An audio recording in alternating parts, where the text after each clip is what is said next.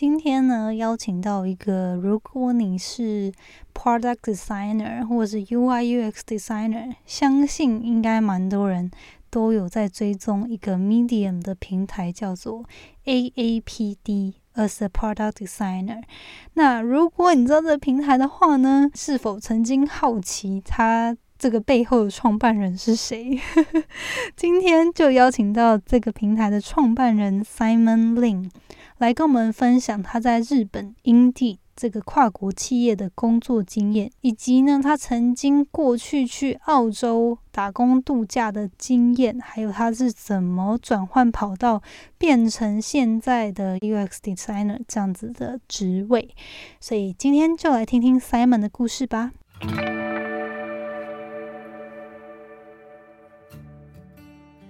Hello，你现在收听的节目是。那些学校没教的事。我是 Janet，是这个节目的主持人。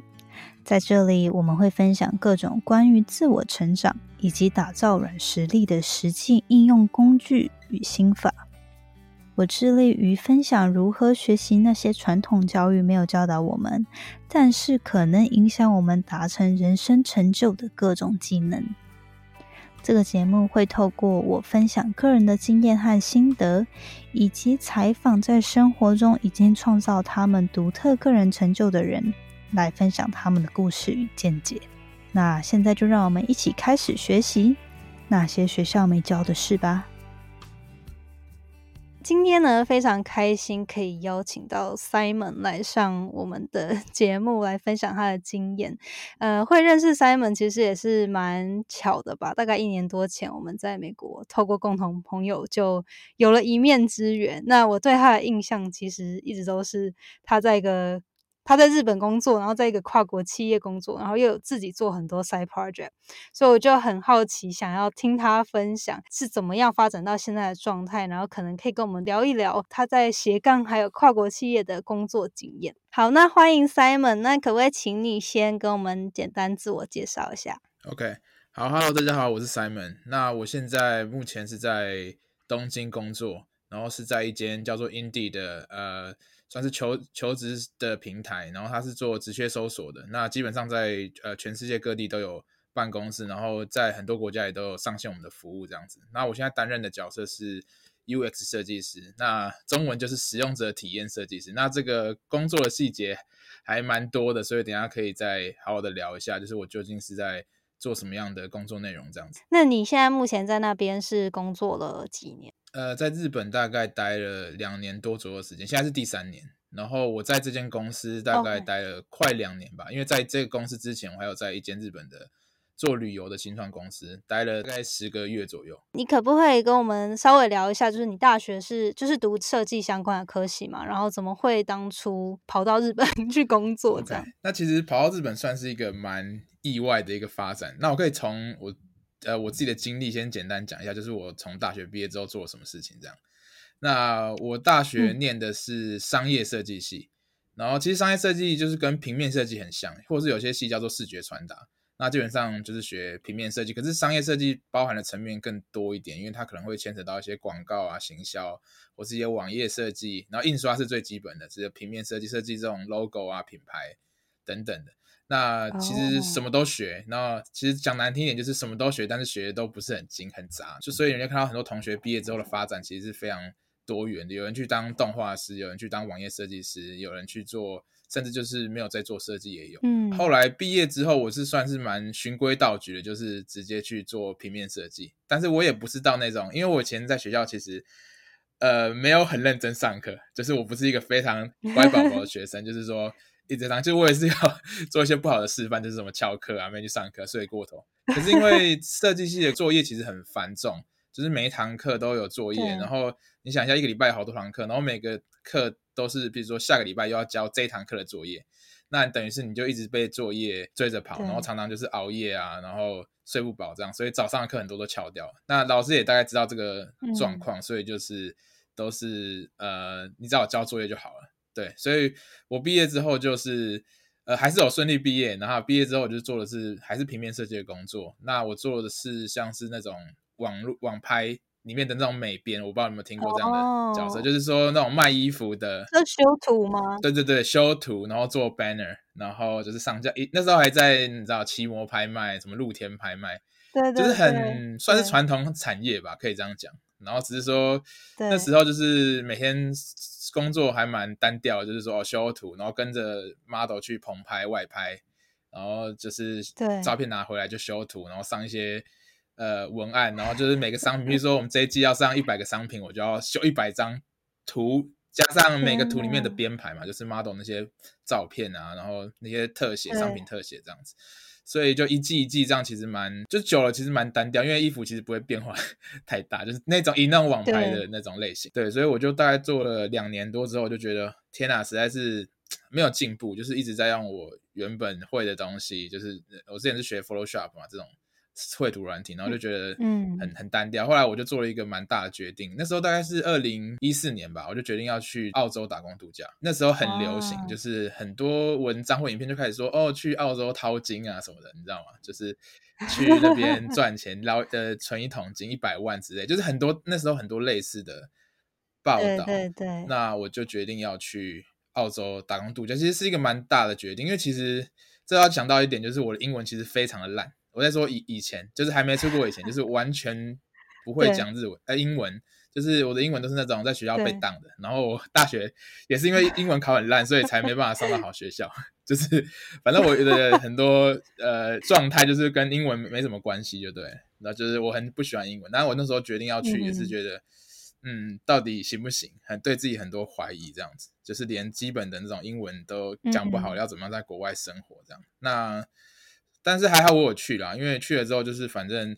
呃，这个讲可能要讲很久。不过简单的来讲，就是我那时候是呃在一间餐厅工作，一开始先去农场，因为不会讲英文就只能去农场种种草莓、采番茄这种。然后后来就是 辗辗转去到了呃，就是我之后做的一个餐厅，一个算是港式的餐厅，但它是在一个比较 local 的地方，就是客人来的都还是那种澳洲人、本地人。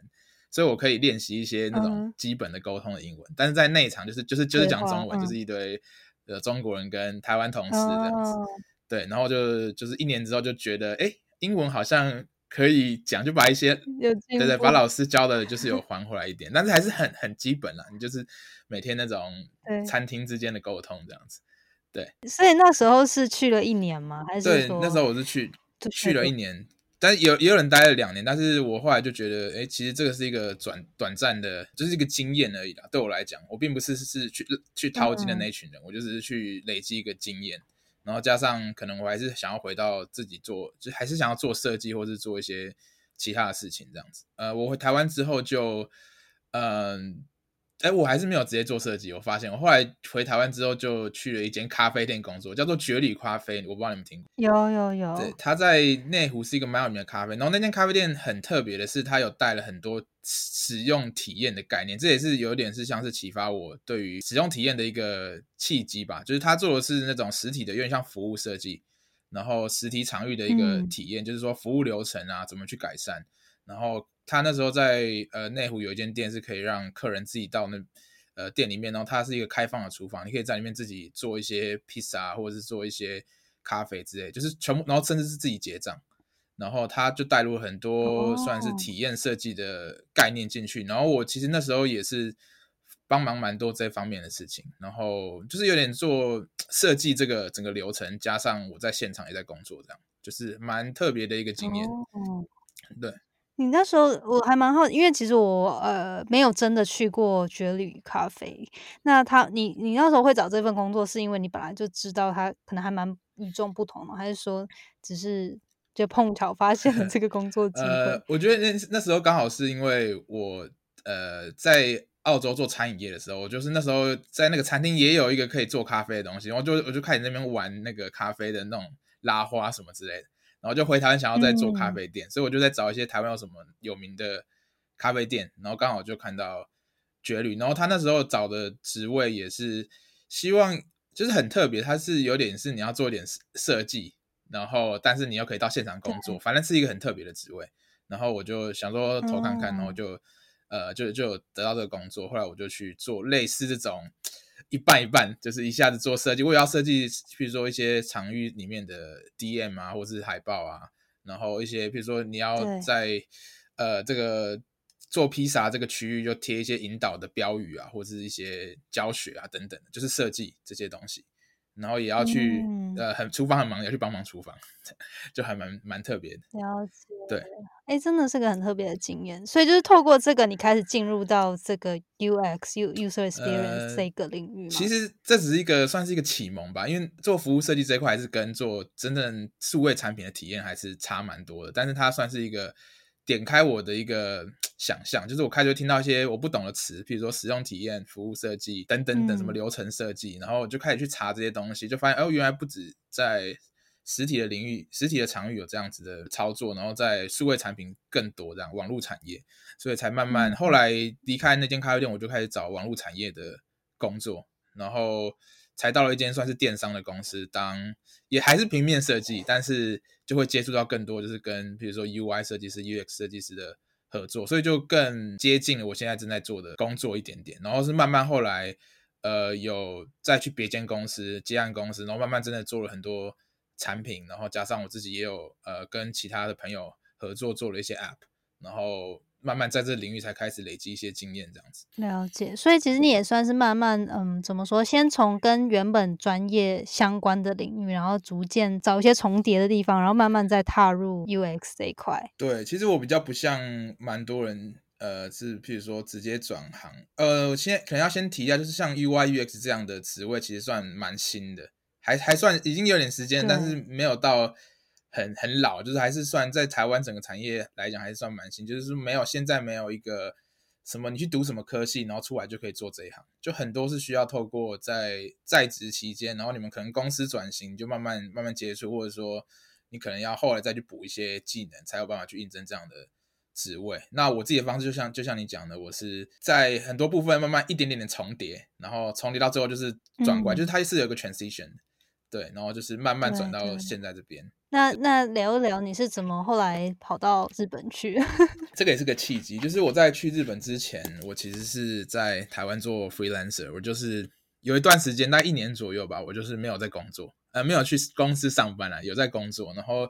就是接案子，然后自己做产品，然后像包含我自己有做的一些 side project，基本上都是在那时候开始累积这些东西，A P 也是从那时候开始的，然后嗯嗯。我就是有一天突然，就是可能那时候我忘，我有点忘记原因，但是我反正就是我想要去日本玩，我就在找一些旅游的网站。对。然后刚好我前前公司那个新创公司，他就是在做旅游的，然后他的 TA 就是台湾人跟一些欧美人，所以我就看到哦，这个网站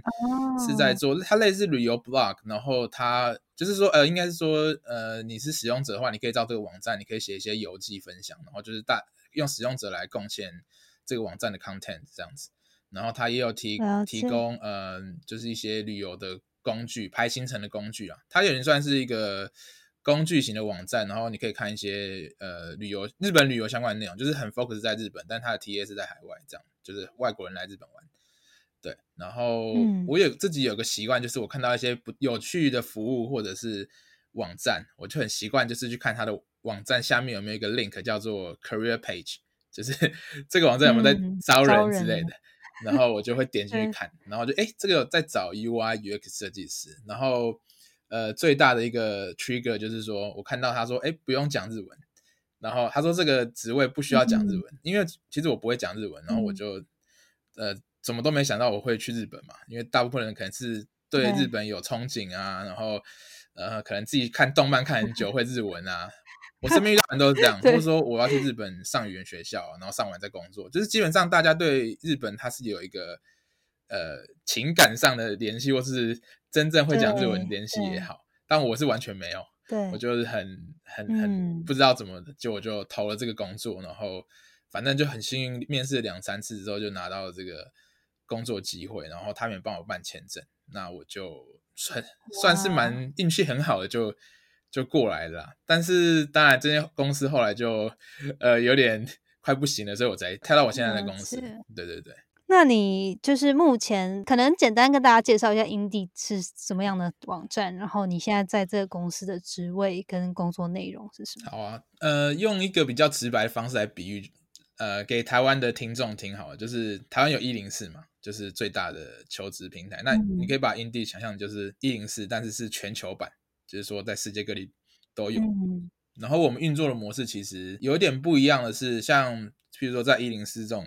网站，就是你如果是雇主的话，你可以去呃在上面发布一些工作嘛。那 Indeed 他自己其实做的是一种呃我们叫 aggregator，就是我不知道中文怎么讲，算是一种聚合器嘛，就是把大家的工作放在我们网站上面，然后我们去可不管是我们要去爬的资料，或者是说我们呃跟一些。呃，相关的企业伙伴合作，他们会把工作放在我们这边，或者说你要你是自己中小企业，你想要来抛工作都可以。那我们最大的呃优势就在于我们的流量非常的多，然后我们工作数量非常多，因为我们就是等于是把所有的工作都放在我们网站上面。那它目前在主要的市场还是在美国啊，大概占了百分之五十。那但是其他国家，就像我刚刚讲，大概在六十个国家都有我们的产品，然后办公室也是蛮多的，就是。世界各地都有，那日本算是其中一个蛮大的 tech office，就是说所有的蛮多的开发部门都会设立在这边。当然，因为我们现在其实已经算是正式来讲，已经算是日商了，因为我们被了一间日本的蛮大的企业收购，但它是呃还是保有很健健康的美商体制啊。就是很多人可能不知道，因为它本来是美商嘛，然后在它是二零零四年创的，然后大概大概在二零二一二年的时候被。被日本一间叫 Recruit 的公司收购，但是它的经营层并没有改变，所以它整个公司的体系都还是很美商。然后 Headquarter 是在美国，所以就是等于是独立运作了。所以，但是它会改变我们的产品的策略，或者说对日本的这个办公室的或者这边的资源的一些投资啊。毕竟就是日本也算是一个在 HR 领域算是一个非常大的市场。就是你可以看到，呃，台湾可能就是因为人数的问题嘛，就台湾可能只有少。几间比较大的求职平台，可是日本就有非常多，就是百花齐放，你可以看到超级多种。那 Indeed 是其中一间，不过我们也试图的就是想要在这个领域有一个领导地位，这样，所以就会持续的去投资，不管在 marketing 或者说我们产品的开发上面。对，所以英地其实哦，sorry，不好意思，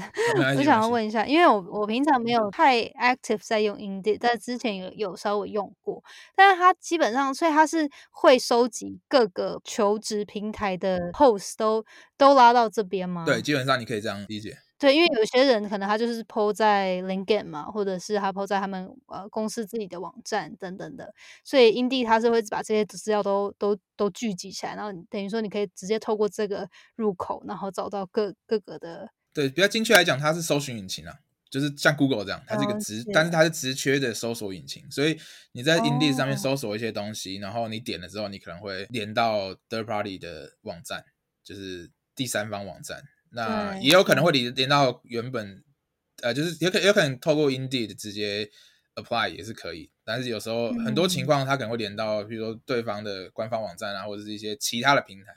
也有可能，所以它其实帮你找找很快找到一些工作，可是它不见得你最后申请的地方会在 Indeed 这样子。了解，那你个人主要是负责哪一块的？你你算是整个网站的 user flow 吗？还是说你？主要负责哪一块？对，那我刚刚提到我职称是 UX designer 嘛，那使用者体验这个词听起来非常的抽象，那基本上就是任何跟使用体验有关的事情都是我来负责。譬如说，你觉得这个注册流程好不好用啊，或者说你这个资讯清架构清不清楚啊？你 apply 之后，那雇主会不会回你？那我们是不是有足提供足够的讯息，让你知道你要几天得到回复啊？或是你要怎么样看到更相关的工作啊？你要怎么样去做你的搜寻的体验会更好？就是种种都是我们所负责的。那我现在在的部门是我们叫做 Challenge Market，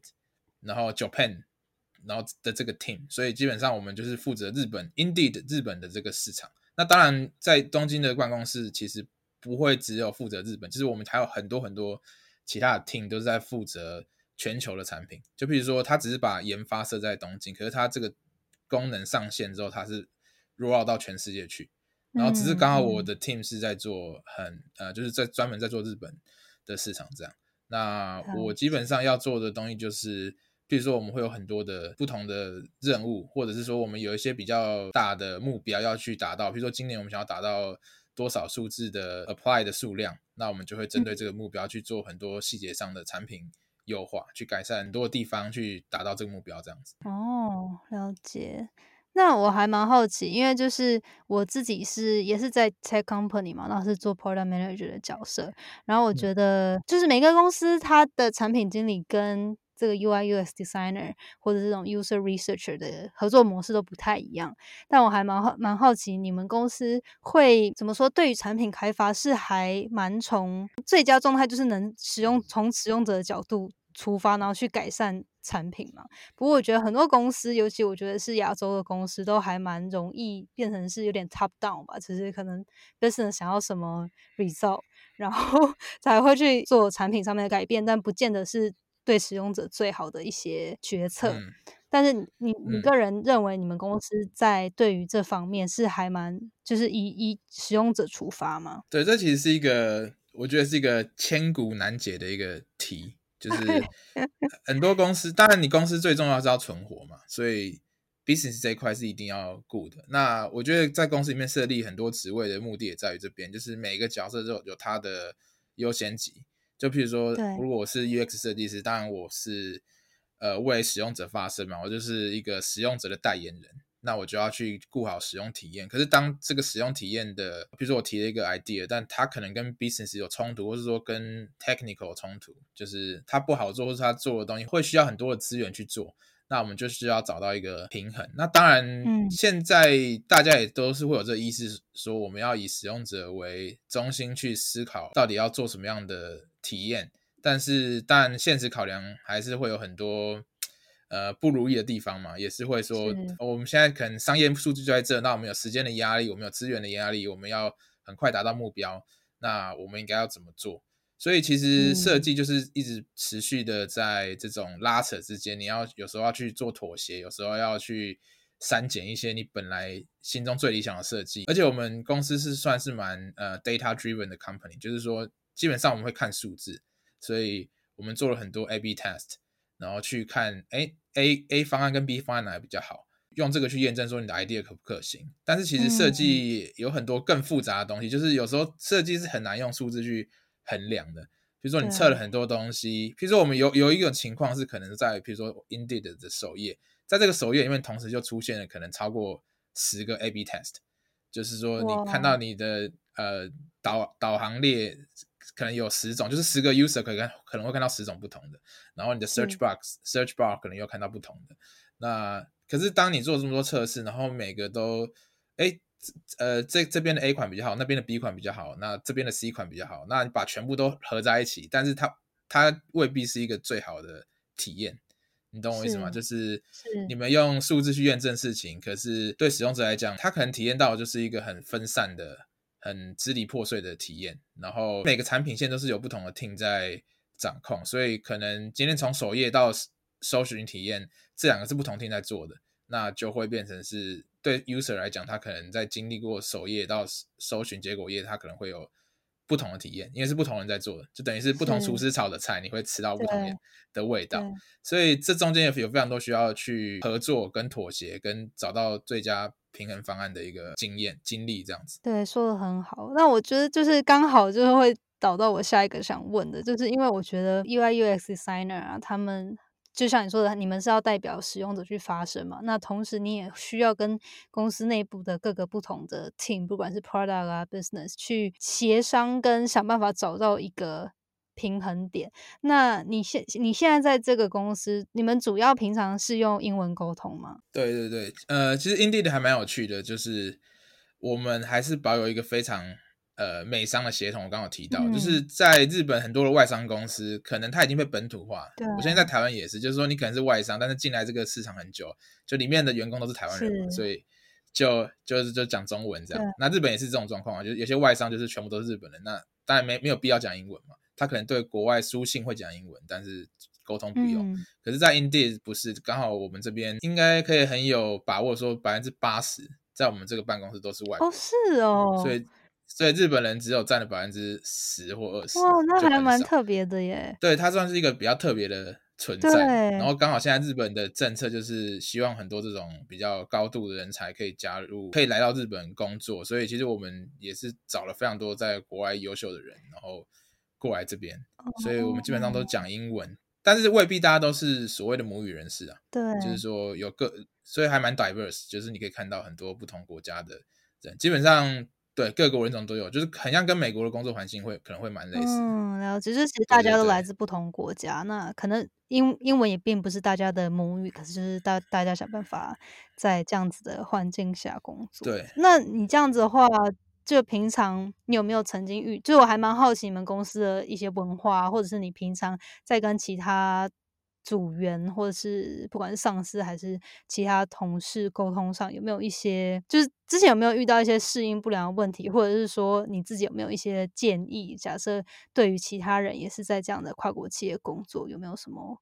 tips 可以分享？呃，有，因为我其实呃。刚加入这间公司的时候，我算是经历过一段蛮蛮 struggle 的时期。嗯，就是因为我刚刚提到我在出国之前英文烂到不行，然后后来来日本的第一个工作新创公司，其实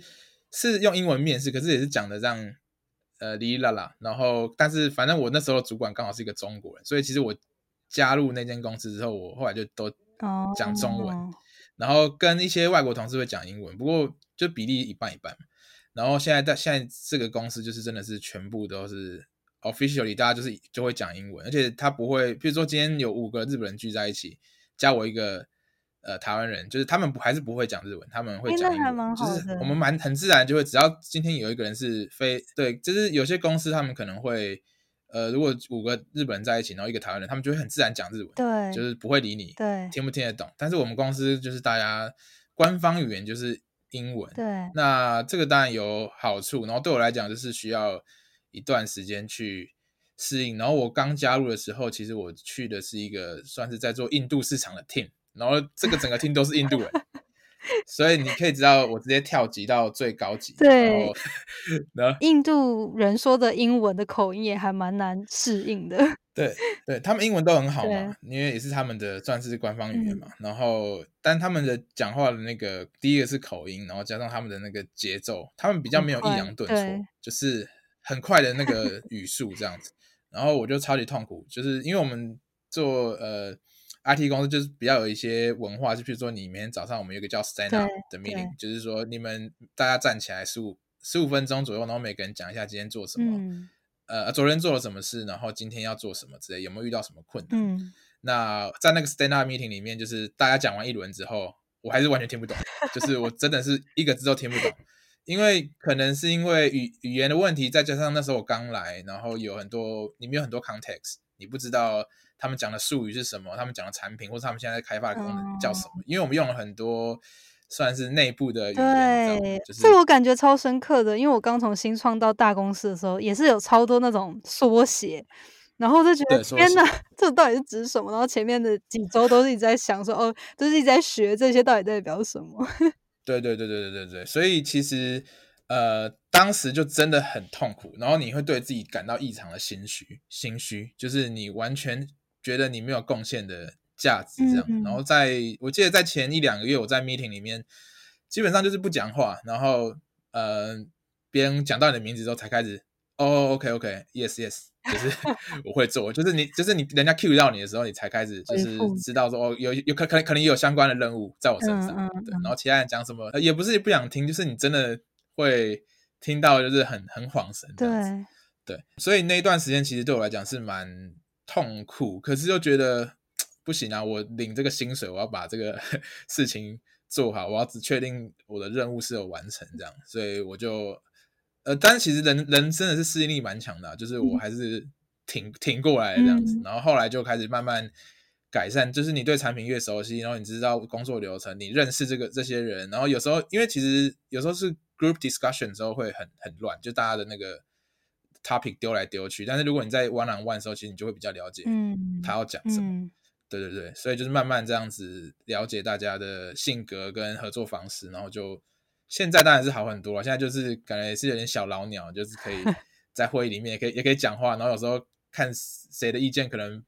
呃不 OK，也是可以去 fight，就是就比较可以自信的去做这件事情。然后当然，因为我们公司也常常需要做些 presentation 嘛，然后身为一个设计师，沟通能力其实是非常重要。你要怎么样去 get buy in？怎么样去说服别人，然后怎么样去解释你的设计理念没，错，就是没有一件事情是你可以独立完成，就是嗯必须要去沟通。所以，呃，我的确在这个两年来训练了非常多的，不然我自己对英文沟通的这个自信，然后还有怎么样用好的方式去说服别人。当然还有很多不足的地方，但就是比起如果看到两年前的我的话，的确是进步蛮多的。嗯，哇，很棒。接下来就是会想要问一下，就是你除了政治之外啊，也成立了，就像你刚刚说的，成立了一个平台，一个社群叫做 AAPD，就是 As a Product Designer、这个 Medium 的平台。嗯那我还蛮好奇，你当初是为什么会想要开始，然后可能在经营这个社群三年多的过程中，最大的遇到什么困难啊，跟收获？嗯，那其实做这个平台最早最早就是应该说，即使到现在都是我一个人在做，然后它中间有经历过一段时间是有团队的时间，然后那个过程也蛮有趣，我等一下可以快速分享一下。嗯那我刚开始做的时候，其实想法很单纯，就是呃，我想要分享一些东西。然后那时候 Medium 这个平台才刚兴起吧，在台湾那，应该还蛮新的吧？那时候很新很新，那时候才呃可能二零一五、二零一六，然后不是很多人知道对，我就觉得说，哎，反正它这有一个像 blog blog 的功能，然后你可以写东西，然后可能有人可以帮你按赞，有人可以留言分享等等的，然后我就开始写一些文章。那写完之后觉得回想还不错，然后就我一开始写一些比较偏设计工具相关的文章，嗯那就是大家蛮多人给我一些 feedback，然后我就觉得哎，好像蛮有成就感的，然后就当然会有个动力继续写下去，然后写着写着就发现哎，其他人也有在写，嗯然后这个人也有在写。那我就想说，哎，大家都在写，然后呃 Medium 有一个就是他们叫 publication 的一个功能，就是对，像是中文怎么讲，出版社嘛，就是线上出版社或是怎么样，就是可以把大家的文章放在这个平台下面。然后我就想说，那不如我来做一个平台，然后大家可以把文章放在这边。那当然，他们也可以增加曝光，然后可能我选的文章进来也是觉得说可以帮助到特定的一些族群，就是说想学习 UI UX 设计的一些人。对，那不知不觉就越来越多人的加入，然后我也写了不少文章，然后也很多人也写了文章，所以其实它就是慢慢的呃一直去累积。我就把自己想成是一个 curator，我就是去筛选一些文章，然后觉得适合我们读者的，我就把它收进来，嗯然后我就会透过呃我自己有一个 AAPD 的 Facebook 的平的那个 page，然后我就可以去宣宣传他们这样。那现在大概有超过三百篇文章吧，哇，然后然后有大概我觉得超过四，我没有仔细算，大概超过四十个或五十个呃 writers，然后就还蛮大的，就是，啊但它是一个没有盈利的一个平台啦。但是我觉得对于比如说你是一个新手，那你可以在这个网站上找到非常多有用的资源，然后很多人写过的经验之谈，我觉得是。呃，一个非常棒的，对我自己来讲是一个很棒的成就就是我觉得我一定有帮到一些跟我当时的我，像我要找资料，我都不知道去哪里找，我只能看英文。所以其实学英文也是有时候都是被逼的，就是 我之前在找资料，我就必须要看英文，然后就是然后慢慢去读。但现在有这个中文的平台，那对很多人来讲应该算是蛮有帮助的。嗯，对。那因为我自己也会呃，比如说做 podcast 啊，会写文章，然后我真的知道这个花很多时间。然后我就是听到，那你这样，你每周需要花多少时间？因为如果说有三三四十或四五十个 writer，但是可能还是中间有很多需要你自己可能挑选文章啊，然后去吸收这些你收到的一些投稿，你都需要花多少时间在这这这部分呢、就可能每周需要花多少时间？这个其实很难计算，因为我是那种就是生活跟工作整个混在混在一起，公私不分的那种。然后，但是我觉得呃，现在投入的时间相对来讲少一点，因为刚刚我有提到，就是前一阵子有一个实习是有团队的，然后那时候就是我觉得我一个人实在做不来，就是我要去邀稿，然后邀完稿之后我要去审稿，然后我要上架，然后我要自己打 Facebook 的宣传，然后可能这个平台可能想要做一些 branding 或是做自己特别的企划。然后，因为我们知识的分享可以有很多种嘛，除了文章，因为不见得每个人都会看文章嘛。譬如说，也有什么你可以做懒人包啊，或者做一些精选啊，或者是说什么 weekly update 啊，嗯哼，就是把一些好的文章集结，就是这些都需要人力，或者说大家来帮忙，所以我就只做了一个蛮酷的企划，就是远端的 internship 的 program，就是说我找了一群一群人，然后对这个平台有兴趣是第一个，然后他们想要做一些呃分享，然后他们会想要在这个 team 上面做一些贡献，这样。就是我把我把这个 AP 当做是一个 team，然后就是大家可能各司其职吧，有些人就是专门负责 Facebook 的营运，有些人那时候我们还有尝试 Instagram 的。一些营运，就是说分享一些设计相关的 post，然后或者是说我们做一些 media 自己的企划，我们自己有写手写一些东西，嗯，或者说经营一些呃，就是去整理这些作者的作品，然后把它做成一个精选集，像这样子。那那时候大概最多的时候有到二十个人，就我一个人带了二十个人，然后大家都是远端，对对对对对，然后。我们每个礼拜都有 meeting，然后还有分很多小组，这样子，就是那时候还蛮酷的。对，那那时候是就是大家都是无心嘛，就是为了可能为了想要帮助平台，然后贡献，然后获取经验，这样吗？对，我觉得其实这就是一个可能大部分人还是刚出社会，或是对这个领域很有热情，就是跟我一开始在做这个领域的时候很像，就是我什么都不要，我只想要学东西。对，就是。但我也不是想要傲大家，就是我会跟大家先说的很清楚，就是说这是一个没有盈利的平台，我也不会赚钱。然后我我我带大家也是我想要学东西，然后跟大家一起试试看可以做出什么东西。所以其实我不太会去设限大家想要做什么，就是当然有分组，可是大家如果有些提案、有些想法的话，我们就可以去试试看。因为这个平台给我的就是流量嘛，我们有观众嘛，那可能没有钱，可是我们可以用这个流量去做一些尝试。嗯，所以其实就是。那时候试了蛮多东西的，那当然就是因为后来我自己时间的问题，所以我就接上来日本工作，我就慢慢把这个团队的计划停掉。就是现在我比较主要在做的事，还是我会看文章，然后去邀稿，然后上上架过来。可是未来也许可能会找到呃一些志同道合的伙伴，继续把它扩大一点，也有可能。因为我毕竟还没想到这个平台要怎么样变现，或是没有有没有什么 business model 可以可以做。可是。也不急，因为这个就是我的初衷就是纯分享，对，然后就觉得还还 OK，就是到现在这样状态，我觉得也是也是还 OK 的。哦，哇，很棒哎，我都不知道他有这样子过去一段历史。对，那刚刚就是讲到，因为其实我觉得现在还蛮多人，我们这一辈的人都希望可以有一个斜杠的生活态度嘛，然后可能也开始会意识到说，公司的政治工作是没办法做一辈子的，然后就会透透过自己的专业。去发展其他的，比如说呃 project 啊，或一些事业，那最终也是希望可能有一些收其他的收入来源嘛。那像你刚刚说的，就是可能未来也会考虑看怎么样把这个社群发展成下一个阶段。那不管它是透过什么样的方式，但我知道你，我有发现你在其他就是好好这个好学校的线上平台有开课。那那是就是你算是就是兴趣吗？有一天想说心血来潮来做一下吗？还是说为什么会想要试试看？对，其实刚有提到，其实我觉得我自己呃，我我这个人有一个特质，就是我喜欢分享。就是当你在做分享的时候，不管他有没有收入。那他都会是一个对自己的肯定，然后你也会有一种成就感，就是哎，别人因为听了你讲的话，或是说呃看了你写的东西，然后他们得到了什么，或者他们因为这个获得，然后做了什么对他们人生更好的决定，你就会觉得很有价值。我不知道这怎么形容，就觉得很棒。所以那是那也是后来我为什么会去做演讲啊，然后呃开课这件事情，其实就是开课当时就是因为好好学校那时候也是刚开始。二零一六年、二零一五年，我忘记了，然后就没有什么老师，然后我就是自己觉得，哎，我好像可以试试看，因为他那时候并没有设立什么很高的门槛，说你要当老师，你就必须要，呃，是什么专业的讲师啊，什么之类，反正就是素人也可以开课，就是只要，他因为他用的是募资系统系统嘛，就是说你先先预录一个很简短的介绍影片，然后当譬如说有超过三十个人要想要预购你的课程，你就可以正式。开始准备这样子，所以我就想说，那就试试看啊，反正如果有人要买，就就买，然后我就可以开始做做看。因为那时候都没人教 UI 嘛，大部分都还是国外的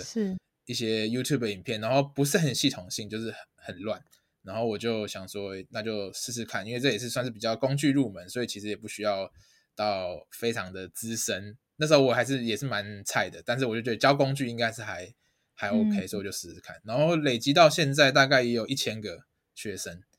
就是前几天才刚好破一千个学生，大概在两年、三年多了，三年左右吧，还还不错。那当然，他也是当然有帮助我，呃，有一些额外的收入嘛。所以我觉得他就是，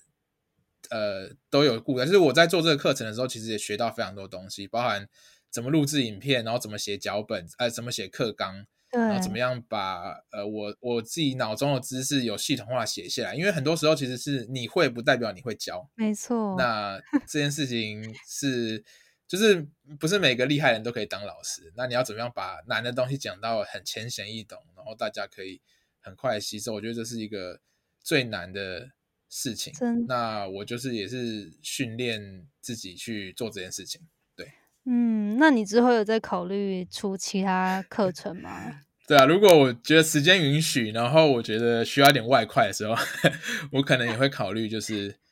再去开。因为其实设计的工具一直推陈出新嘛，对。然后加上我对于产品的经验的累积，也当然比两三年前多很多。所以，如果现在我去开一个新的课程的话，当然会，我觉得教授的东西可能会更精准一点，然后。更符合业界的呃需求一点，所以因为因为毕竟同学上课，他的目的就是为了投入相关领域嘛，找到工作，所以当然之前教的比较偏纯工具，但是现在我感觉带更多呃实战的观念，到底职场上应该怎么做这样，对。但这也是要有时间允许的状况，但我自己会蛮想要再尝试看看，因为那是一个很棒的经验。嗯，你那时候因为我还蛮好奇，就是因为其实我还蛮希望自己也可以有一个线上的一个创作，不一定是一个一整套的戏的的课程，但是我觉得还蛮希望可以有一个线上的 publication，就可能是书啊或者是课程。那我还蛮好奇，就想要知道你的经验是说，那你当初总共的课程时间？最后可能是多久？然后你可能投入多少时间去完成？比如说你的总共时间可能是呃五小时，然后但是你投入了多少时间去完成它之类的？嗯嗯，那课时间我还记得是三百二十五分钟哦，那大概就是哎这样是多少？呃五个小时多。嗯，对对对。然后大概分成十几十几个呃小短片这样，然后我花了大概那时候其实是刚好是我在就是离职之后的一个。空窗期，所以我就花两个月完整的投入这个这个 project。那我觉得每天工作时数可能就是六六六到八小时，呃，八到十小时吧，可能对，超过一般工作时间。就是包含制备课啊，然后录制，然后后后续剪接什么的，就是所有。对对对对对。哇，对，其实其实我认识蛮多老师，就是大家都说备课是一个第一这样 子，因为其实你有你你有上线压力，因为。当预购结束之后，就是募资期结束之后，你就是可能两个月内要上线哦。OK，然后那那时候我不知道现在是怎么样，不过就是我会觉得说要赶快上线。然后那时候因为没工作，又又又需要钱，所以就 想要赶快上线，开赶快开始就是有收入这样子。是，对，对，很拼。对啊，这也是也是个，我觉得也是个非常有学习经验的一个经历吧。对，就是因为其实做课程这个事情，就是不是每个人都，应该说大部分人应该都没当过老师，所以你需要去调整你的心态，去呃换位思考一下，就是说你身为一个老师，你究竟要传递什么样的讯息给你的学生？然后，而且老师对我来讲，这个词还是蛮沉重的，就是你担负了某种程度的社会责任嘛，对不对？就是以前我就只是一个设计师哈，但是现在开始有人会说，哎，老师，请问一下这个问题怎么样？老师，请问怎么样？就是你要确保你每个回答都是是有专业度在，然后也不可以误人子弟。嗯，所以其实对自己的要求也开始变得比较高一点，就不会说，呃，就是这样做，随便乱做就好，不能这样子，就会变得比较追求一些。呃，精准确度对对，而且我相信，其实这个经验也是蛮能结合你 UX 的 background，因为就是你要怎么去制作一个课程，是让大家有兴趣，然后会一直想要回来看的嘛。所以我觉得这也是呃，蛮能帮助人去思考，就是做，就像你说的，做一个换位思考这样。嗯，没错没错。嗯，好，那最后两个问题就是，其实你刚刚有稍微提到了，就是因为你自己正直嘛。然后又经营 AAPD，然后 可能之前又有有做一些不同的其他案子。那你自己其实，在时间安排上，因为我我其实我相信你可能对设计本身就是很热衷，所以可能就算在工作的时候不觉得在工作吧。但是我还蛮好奇，就是你有没有一些分就是可不可以分享有没有时间管理上面的一些经验？嗯，其实我觉得很多人都提过时间管理这一块。对，那我觉得我自己也算是拖延症的患者，就是我会会拖，然后但是我觉得有一个，其实我因为我自己有个习惯，我会写 to do list，、嗯就是不管在工作上或者是我私人的事呃生活上面，就是我今天要做什么事情，或者是我会把事情，就是我们很在呃 IT 产业很常讲，就是你要去做 prioritize，对，就是你要排优先级嘛，没错，就是大家应该有听过什么重要且紧急，然后重要不紧急，啊对对或是不重要不紧急。像你要去把你的事情做一些分类，然后你就可以确保说你的时间是用在重要的地方嘛，可以这样讲。然后呃，确保就是说我现在就是要做这件事，我一定要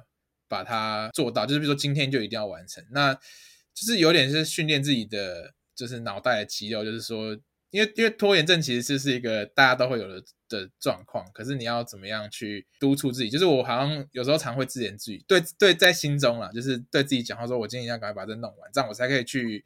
就是移动到下一件事情上面。嗯，就是我尽量不要让我自己，呃，尤其是重要的事情啊，如果是比较不重要的话，可能就会拖延症又发作。但是如果是那种跟其他人有相关，因为我不太喜欢就是给别人添麻烦，就是说我自己没做好，然后去耽误到别人这种事情，我就特别会想要先先处理掉。对，对对对，然后当然就是利用零碎的时间嘛，这蛮重要的。就是比如说像回信啊，嗯，然后一些比较杂事，我就因为现在在日本搭车的时间蛮多，就是通勤，所以能用手机处理的，我就会快速的处理掉，然后把比较需要大的一段时间的事情，就会集中 focus 一点处理，对，然后把那些琐琐碎的事，就在你走路或者是做一些其他事情的时候把它处理掉，哦这样你就不会一直被有的没有的事情干扰，这样子，对对对。了解。好，那最后一个问题就是想要问你，如果就是如果你可以给年轻的时候自己一个建议，你可能会想要对哪时候的自己说什么？我觉得我应该会跟，嗯，我觉得我应该会跟十十八岁的自己吧，就是要上大学嗯，的时候的自己说，呃，一些话，因为其实那时候就是面临一个比较彷徨的状态，你不知道未来会怎么样。那我会觉得，我会想跟他说，就是你可以勇敢去做选择，就是反正很多事情是你必须要尝试之后，你才会知道你喜不喜欢，就是也不用怕会失败或什么的，因为反正失败，我觉得没有什么事情是真正的失败，就是你如果尝试那失败，那你还是成功了，因为你学习到一些东西，你知道这个件事情你不喜欢，你不想碰，所以你以后就知道。所以我觉得没有什么是在浪费时间，就是就像我之前也在澳洲打工度假，然后我也脱离设计一两年，做去做去做咖啡店，嗯但是我现在又回来了，就是我们都还算年轻嘛，相信你的听众也是比较年轻的，我觉得都还有很多机会可以去尝试，然后选择就是勇敢去做，那做完之后不要后悔，好好的去检视一下自己做了不管是正确选择或者错的选择的时候，你学到什么事情，那有哪些事情是你可以带到你的下一个阶段去，对不对？所以我觉得我现在的心态偏的比较开放，就是什么事情都有可能发生，然后你也可能会面临很多的挫折，或是你需要做更难的选择，但是你就是相信自己，因为只有你自己知道自己要什么。嗯，对所以我觉得大概是我会想给年轻人自己一个建议，因为以前比较怕东怕西的，觉得哎会不会选这个，然后我就没有那个，对，或是我做错什么就会不会无法挽回，但也有可能啊。但是我觉得反正人生的就是这样，从小的选择做到大的选择，你就是要忠于自己的想法对，这样。哇，好，我觉得这个对真的蛮有蛮有收获的。今天真的很谢谢 Simon 的分享，让我觉得不仅让我还有我的听众都可以更了解，在一个跨国企业当 UX designer 是什么样的体验。然后呢，也觉得从你个人的生活啊，还有过去的经验里面学习到很多。那如果最后就是有人想要 follow 你啊，或者是多认识你的话，有哪些管道可以去认识你？其实最简单的方式就可以到我的 Medium 上面，然后其实 Medium 上面就会连到我的其他的平台，就是如果你因为我 Facebook 可能也会放一些自己的想法，然后也会也会我我的 email，所以就是如果需要有什么想法想要跟我交流，都欢迎可以寄信到我的 email。好，那我的 Medium 就是账号就是叫做 Lin Simon，然后有一个底线七九七二。那你如果可以放在你的对我再把 o 它上的话，就可以。对对对好对，对，那说不定我们有一些听众，其实诶，其实我之前有跟我的听众分享 A A P D，然后很多人说其实他们都会固定上去看，所以我觉得还蛮期 待，就是这一集出去之后，大家会说哦，原来采访了这个平台的创办人。但那是我我的荣幸，对对对，如果可以让更多人知道，我就觉得蛮开心的。好，那今天就很谢谢你，也希望你之后可以有很顺利的发展，然后继续为不管是 design 啊，或者是台湾的一些社群，听到你的分享，还有你的声音。好，没问题。那谢谢 Janet 今天的采访，谢谢。不会。